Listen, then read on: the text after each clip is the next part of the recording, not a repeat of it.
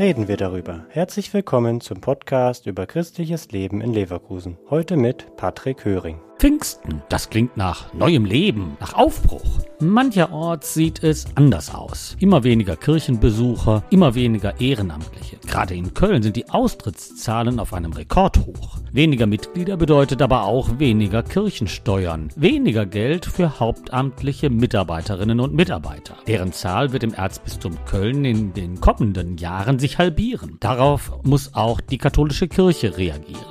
Das tut das Erzbistum Köln mit dem Projekt Zusammenfinden. Florian Wallot aus der zuständigen Stabsstelle im Generalvikariat erläutert, was es für Leverkusen konkret bedeutet.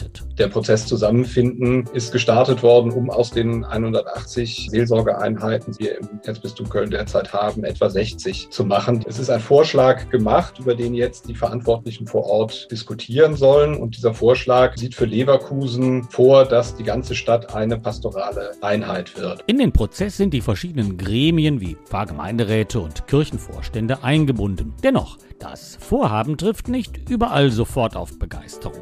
Wolfgang Fürst vom Katholikenrat, dem Zusammenschluss der katholischen Laien in Leverkusen, kennt solche möglichen Befürchtungen. Natürlich ist bei vielen und auch bei mir so ein bisschen die Befürchtung, dass man in dem großen Ganzen untergeht, das Stück Heimat dabei verloren geht. Was uns wichtig wäre, ist, dass man versucht, die Menschen vor Ort etwas mitzunehmen in diesem Prozess. Was zunächst wie die Verwaltung des Mangels aussieht, enthält bei genauerem Hinsehen auch Chancen. Die Gestaltung des kirchlichen Lebens in den Stadtteilen bleibt dabei weiterhin den örtlichen Gemeinden überlassen. Leverkusen in seiner Vielgestaltigkeit, vom Rhein bis ins Bergische, die verschiedenen Stadtteile, die behalten natürlich und die verschiedenen Gemeinden auch ihr, ihr jeweils eigenes Gepräge, ihren eigenen Charakter. Aber das, was man Gemeinschaft wirtschaftlich vielleicht besser tun kann als allein, hat eine andere Grundlage. Schon jetzt haben die Gremien signalisiert, dem Projekt Zusammenfinden zuzustimmen. Wer sucht, der findet. So bleibt eigentlich nur viel Erfolg beim Suchen und Finden zu wünschen. Der Podcast ist eine Produktion der Medienwerkstatt Leverkusen,